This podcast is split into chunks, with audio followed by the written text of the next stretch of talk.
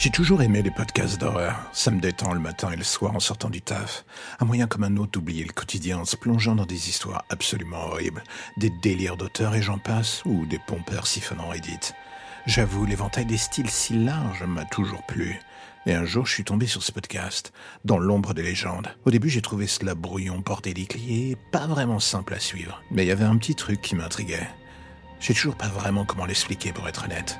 Ce feeling bizarre que le mec avait vraiment fini par basculer dans une dimension un peu bizarre, entre le réel et son monde, un truc très loin d'une autre en fait. En psychiatrie, on aurait pu dire qu'il était fou.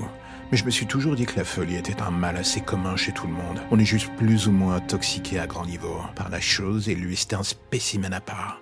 Au fil des mois, j'ai plongé dans son univers. C'était à la fois mélo, gore, bizarre ou juste indéfinissable. Mais là encore, entre les lignes, il y avait ce voile bizarre cachant l'horizon. Comme dit dans le titre, dans l'ombre, il y avait un truc. Un peu comme si, d'ailleurs, ce titre était un clin d'œil subtil et à la fois grossier à son intention de départ. Dans l'ombre se construit la légende. Et vous savez quoi? Ça m'a marqué.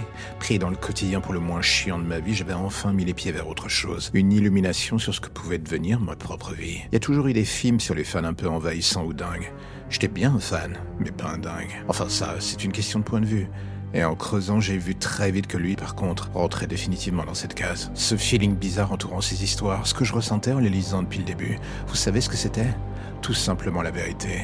Le mec, sans s'en rendre compte, avait inspiré dans l'ombre des dizaines de personnes, et ces histoires semblaient affreusement réelles pour la simple et bonne raison qu'elles envahissaient désormais le réel en fond de tâche. La différence entre la page des faits divers et son historique de fiction à lui devenait atrocement mince, beaucoup trop à mon goût. Et c'est quand j'ai fait l'erreur de vouloir en savoir plus sur lui que j'ai mis les pieds dans un lieu où je n'aurais jamais dû aller. J'étais hors de ma zone de confort, en plein dans un monde dont les règles me dépassaient.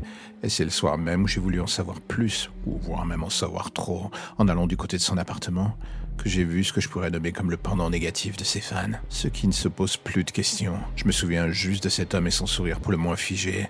Et surtout cet hasard qui m'a mis KO. Alors que vous écoutez ce récit, je suis dans le coffre d'une voiture et je roule sûrement vers ma mort. C'est pas vraiment la fin de parcours que j'imaginais, je vous avoue. À moins que sa dernière phrase, tu vas pas tarder à le rejoindre, t'inquiète pas, soit plus ou moins annonciatrice d'un autre dénouement.